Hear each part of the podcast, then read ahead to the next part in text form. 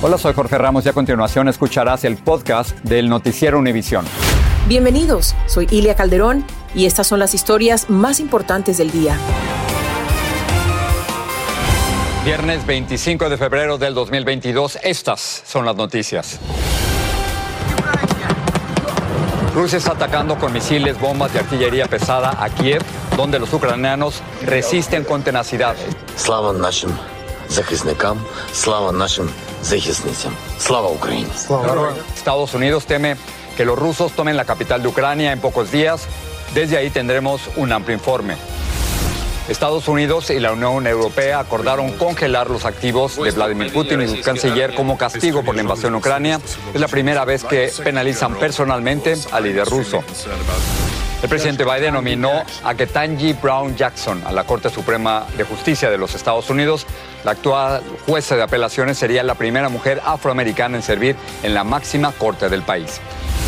Y familiares y amigos dieron el último adiós a Arlene Álvarez, la niña de nueve años a la que mató de un balazo un hombre que era víctima de robo en Houston. Nomás quiero que sepas que nunca vamos a olvidarte los hermosos recuerdos que nos dejaste a todos. Este es Noticiero Univisión con Jorge Ramos e Ilia Calderón. Dolor, angustia, incertidumbre, desolación. Esa es la dura realidad que hoy viven millones de ucranianos. Estos son los rostros de la guerra. Es una mujer junto a su casa luego de un ataque con cohetes en Kiev. Una niña que duerme en una tienda de campaña en un centro humanitario para refugiados ucranianos en la frontera. O voluntarios que respondieron al llamado del presidente para defender su país y particularmente el acceso a la capital en medio del dolor. Mujeres y niños dejan todo atrás y cruzan a pie la frontera con Eslovaquia y con Hungría. ¿Qué tal? Así comenzamos el noticiero Univisión. El presidente ucraniano dice que esta noche los rusos tratarán de tomar Kiev. Más temprano, Jorge, tropas invasoras rusas llegaron a las inmediaciones de la capital luego de un intenso bombardeo aéreo que también afectó a otras ciudades. Lo interesante es que los ucranianos no se han dejado, Ilia. El Ministerio de Defensa ruso ya reconoció haber sufrido bajas. Hay 450 soldados rusos que han muerto según fuentes del Reino Unido, mientras que las autoridades ucranianas hablan de más de 130 muertos, la mayoría civiles. También sabemos, Jorge, que esta guerra está dejando un alto costo humano, como nos cuenta Nuria Garrido. Nuria, adelante. Hola, ¿qué tal? Muy buenas noches. Nosotros nos encontramos ahora mismo a 40 kilómetros de la capital. Y es que en Kiev la situación se ha puesto realmente complicada. En las últimas horas se han registrado muchísimos bombardeos y por eso también la sociedad, la ciudadanía que vive allí, se ha escondido en metros y en zonas antiaéreas. Vamos a hacer un recuento de todo lo que ha pasado en las últimas 24 horas en Kiev. La ofensiva rusa contra Ucrania ha llegado ya a la capital, Kiev. Las sirenas y el estruendo de los proyectiles interrumpen el silencio ominoso de un país en guerra. Esta noche, el principal blanco del gobierno ruso también ha tomado las calles. Todos estamos aquí. Nuestros soldados están aquí. Defendemos nuestra independencia. Decenas de tanques rusos se acercan cada vez más y con ellos se intensifican los enfrentamientos, dejando destrucción y muerte a su paso. No solo las infraestructuras militares han sido el blanco de los ataques rusos. También edificios residenciales, escuelas y hasta hospitales han sido destruidos. En el sótano de un hospital al este del país, varias enfermeras libran la batalla de sus vidas intentando salvar la vida a decenas de recién nacidos. Entre tanques de oxígenos y quejidos, estos pequeños ya son víctimas de una guerra sin cuartel. A través de sus ventanas, los ucranianos son testigos silenciosos de la avanzada rusa y los soldados en la primera línea de batalla. Estaba durmiendo. Hubo una violenta explosión y me lanzó a tres metros de la habitación en la que estaba hacia el pasillo.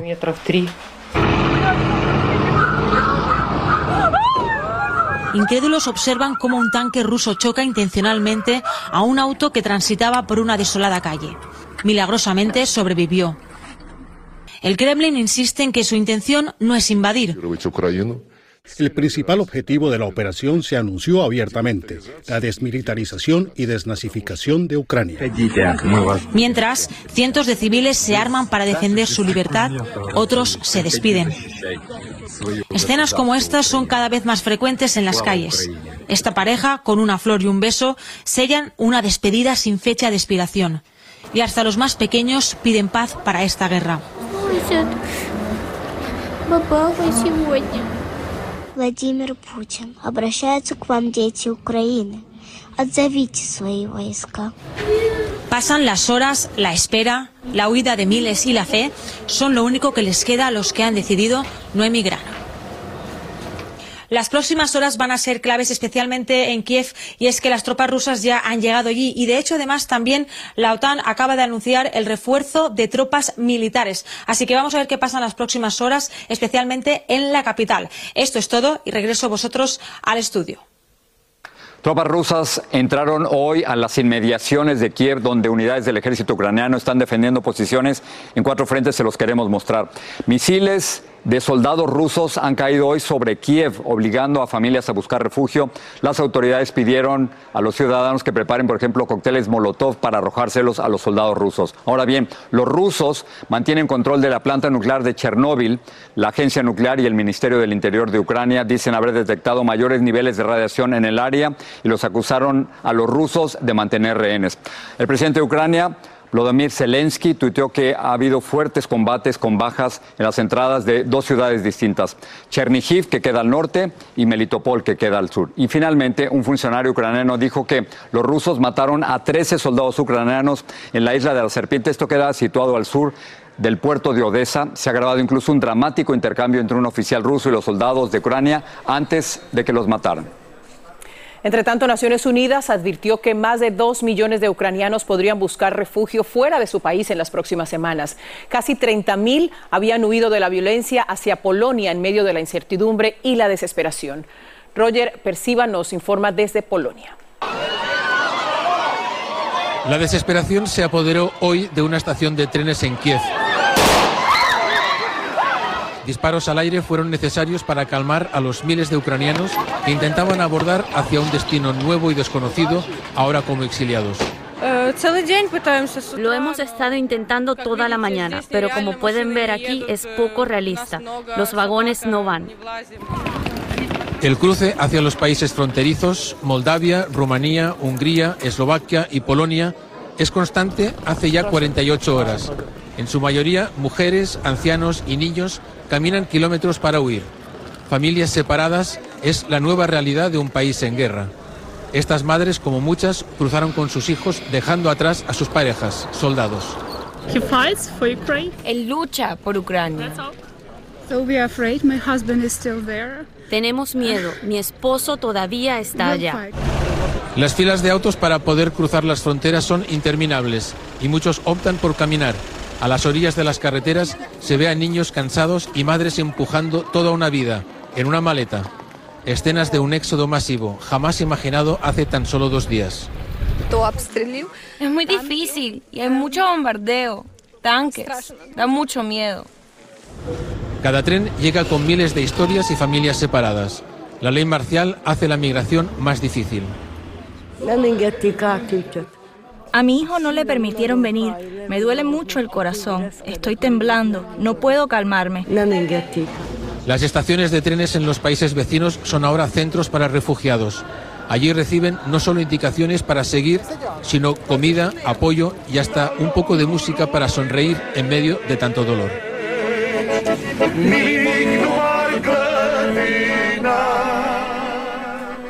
Roger, tú estás en Polonia justamente rodeado de personas desesperadas que han salido de Ucrania. Primero, cuéntame cuál es el sentimiento, qué es lo que te dicen y segundo, ¿qué va a hacer el gobierno polaco? ¿Cómo los va a, recibir? ¿Les van a dar algún estatus?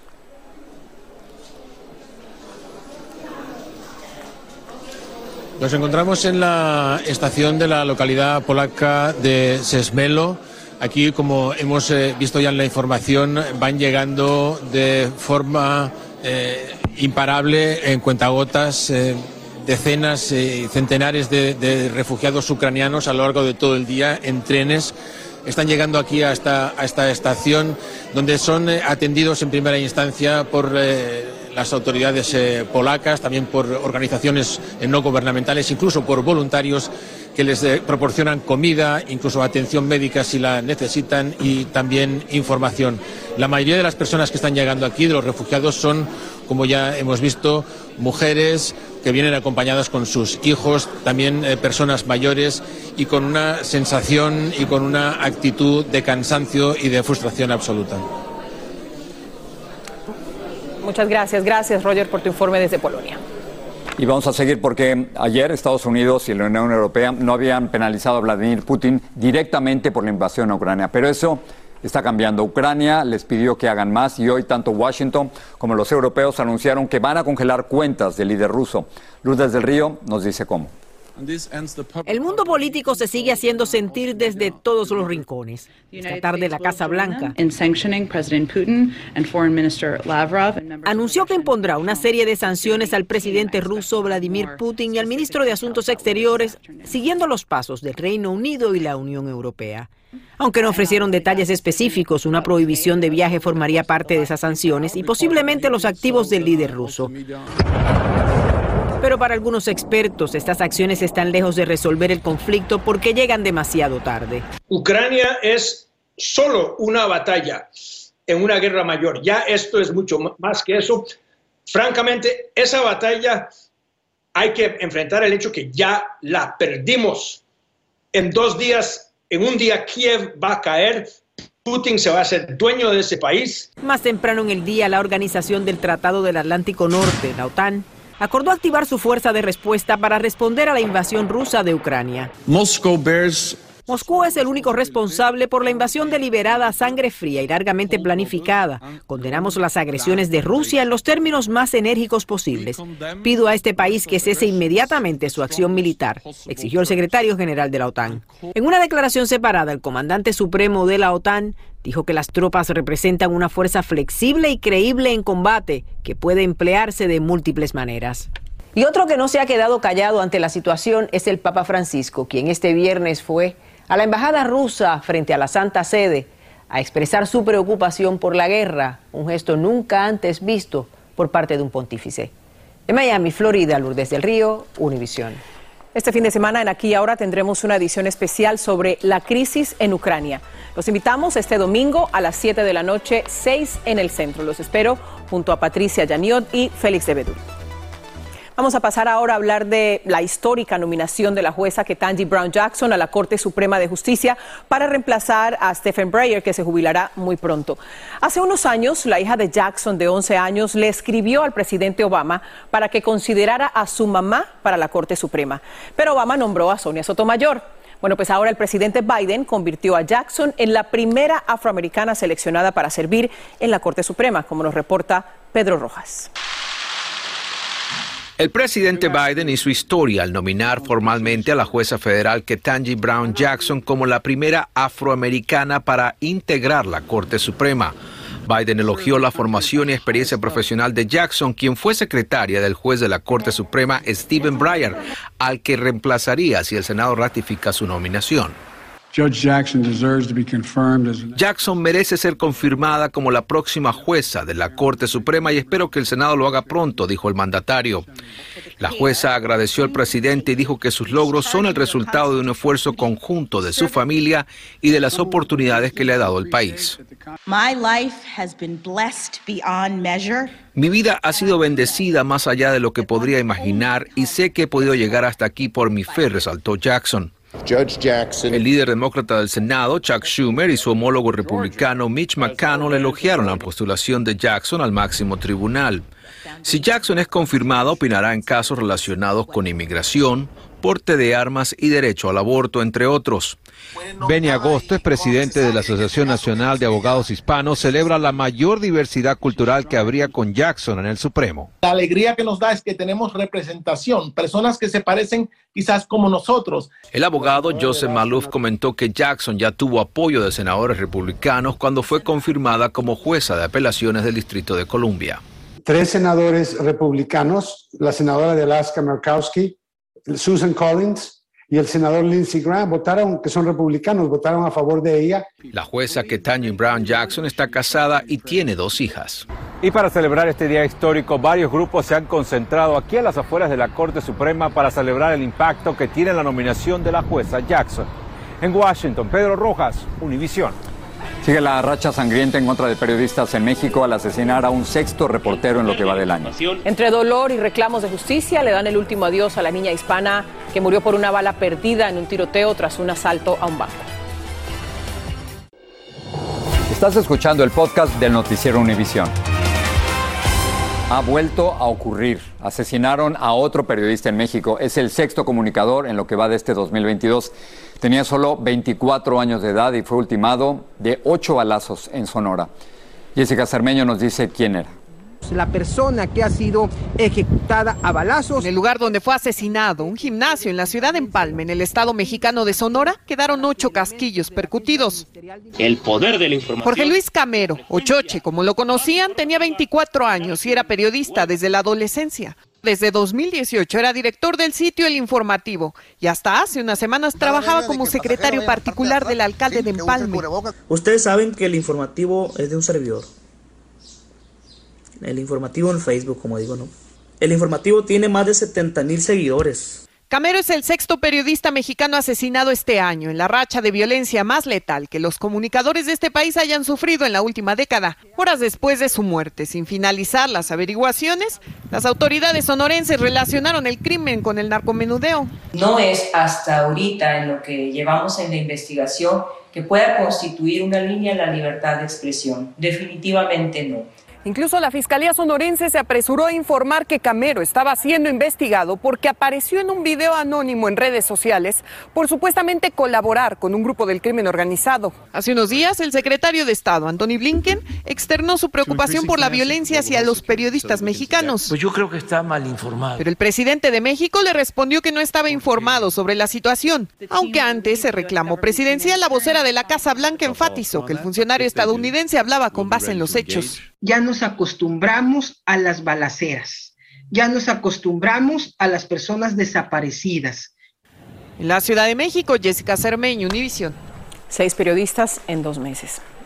Vamos a regresar a los Estados Unidos. En gran parte del país se relajarán las recomendaciones del uso obligatorio de mascarilla en lugares cerrados, según nuevas pautas federales. Los Centros para el Control y Prevención de Enfermedades indican que más del 70% de la población estadounidense vive en lugares con niveles bajos o medios de coronavirus. Pero parece ser que tres vacunas en contra del COVID no es suficiente y cada vez hay más médicos y expertos que creen que vamos a necesitar una cuarta.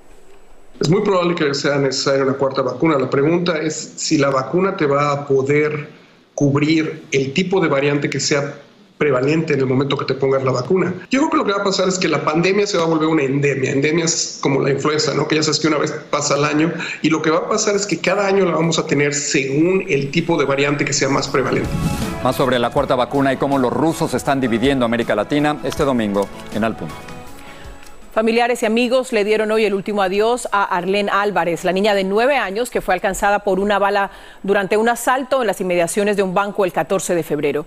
Lidia Cavazos nos cuenta cómo se llevaron a cabo las honras fúnebres. Hasta luego, mi vida. Siempre te amé con todas las fuerzas de mi corazón. Te amo, mi chaparrita hermosa. No un velorio, sino una celebración de vida. Así lo pidió la madre de Arlene Álvarez, la pequeña de nueve años, cuyo caso conmovió a toda una comunidad.